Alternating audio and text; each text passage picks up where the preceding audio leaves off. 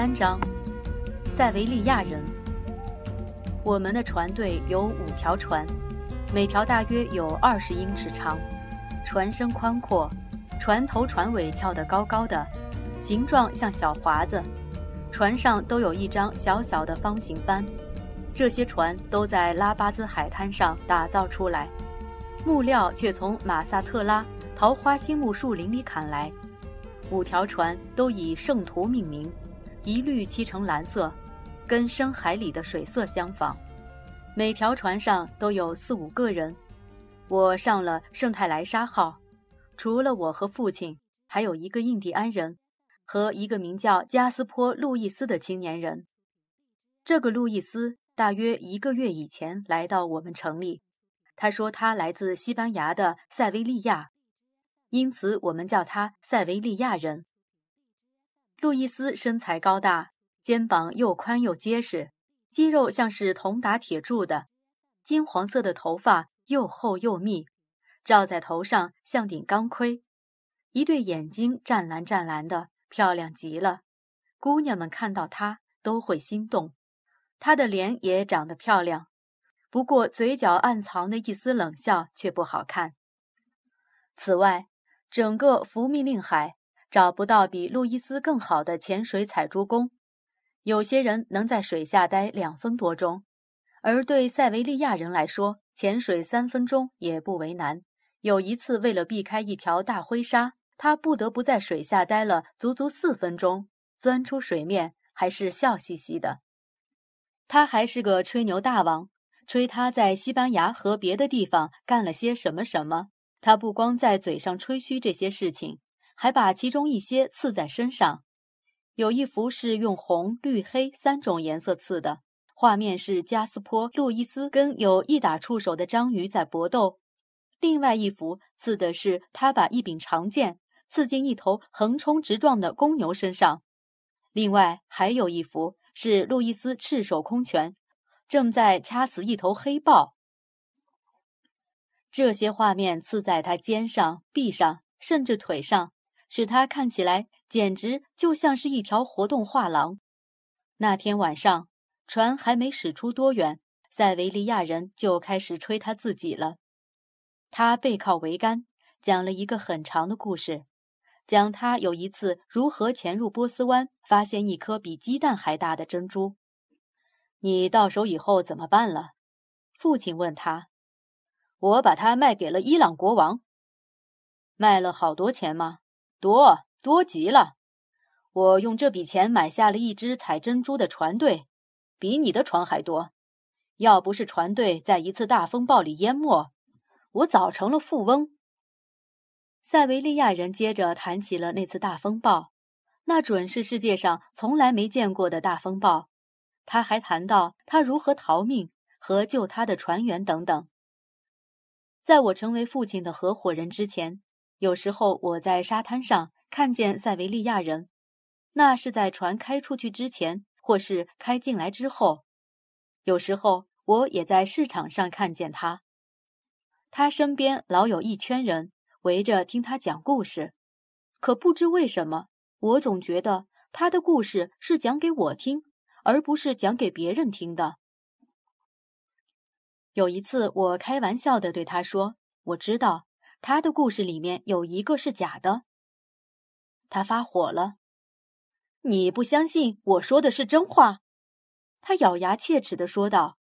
我还没来得及回答，他又说：“你是有钱人家的儿子，住的是大房子，吃的是好菜好饭，生下来到如今没干过屁大的事，今后也不会干什么大事。”我惊呆了，一句话也讲不出来。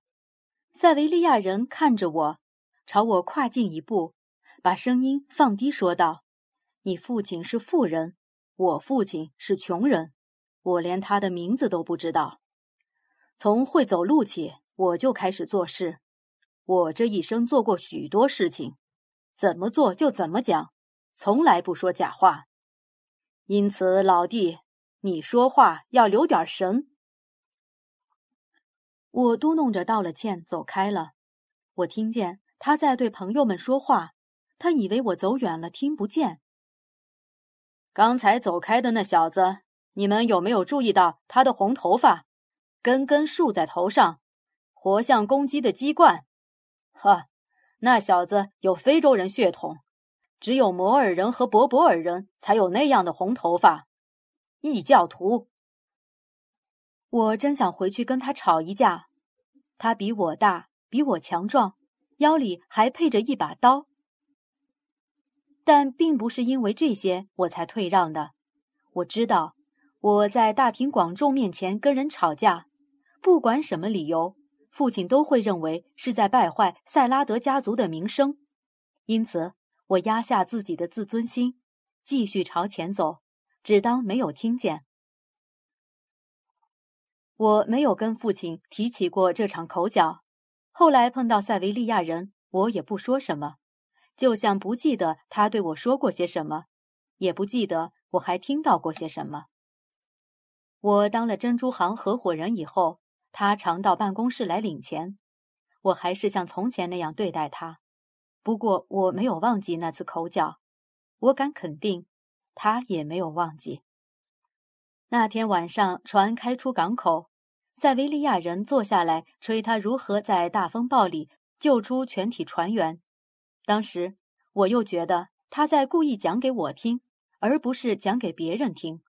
我觉得他想激我说些什么，他可以当着我父亲的面叫我出丑，所以我光听不出声。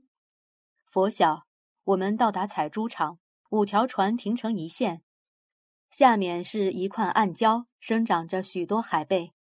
对我来说，一切都很新鲜。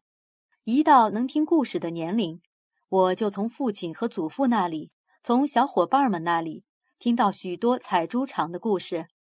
我那些小伙伴们都是采珠工人的儿子。但是真正来到海上，看着太阳从染成紫铜色的云雾中升起，看着人们从船上滑到清澈的像空气一样的水里，对我来说，可算是长期梦想的一部分得到实现。父亲给我示范如何等篮子装满后拉上来，如何把棒堆放在船上。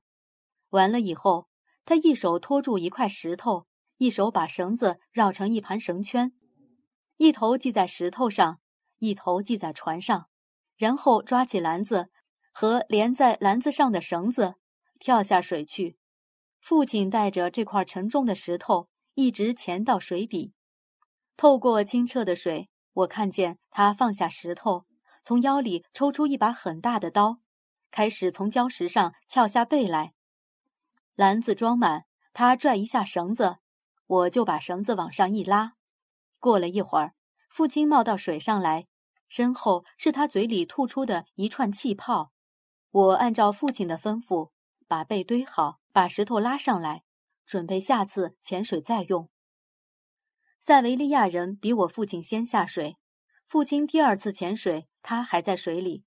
他钻出水面，手攀船舷，抬头看我。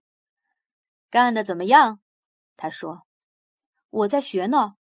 没什么好学的，老弟。把背拉上来，把石头放下去，然后把背堆好。等一会儿又从头做一遍。这是小孩子们干的活。”他口气很随便，还带着笑。不过我明白他的意思。下水才有劲儿呢，我说，有劲儿的多，老弟，可也危险的多。他指指他那条搁在船舷上的胳膊，从肘部到手腕有一条锯齿形长疤，就像手臂是从钢夹里硬拉出来的一样。这条疤是驴棒留给我的。有一次，我把手伸进一个口子里，只听得“啪”的一声。原来那不是一个口子，而是驴棒的嘴巴。他可真称得上是个驴棒祖宗。那位驴棒先生死死咬住我，可我没因为他就丢了手臂。这你可以看到，那是在波斯湾。不过这里也有许多驴棒。他又看了我一眼，嬉皮笑脸地说：“老弟，你还是待在船上的好。”跟塞维利亚人搭档的那个印第安人把石头递给他，塞维利亚人不再跟我多说，又潜下水去。那天上午，他没再跟我多说话。中午，圣泰莱莎号装满了蚌，重的往下沉。那是因为塞维利亚人一个人干了三个人的活，父亲叫他去帮别的船干活。下午，塞维利亚人冒出水面换气时，招呼我说：“留神，老弟，别让绳子绊住脚。”要不就是说：“塞拉查先生，当心别掉下水，水里有鲨鱼。”整个下午，我听到的尽是这类话。虽说塞维利亚人通常总是在他以为我父亲听不见的情况下才对我说话，可是这些话父亲还是听见了。他是个惹是生非的家伙，父亲说。不过让他去讲好了，他讲这些对你有什么关系？别忘了，他是我们手里最好的采珠工人。再说，我们到这里来是为了珍珠，又不是为了别的什么。天黑之前，五条船全装满了，开始返航。月亮升起来了，一阵疾风把帆鼓得满满的。塞维利亚人兴致很高，就像这一天他从来没有下过水似的。他躺在贝壳堆上，又讲起了他在波斯湾发现大珍珠的故事。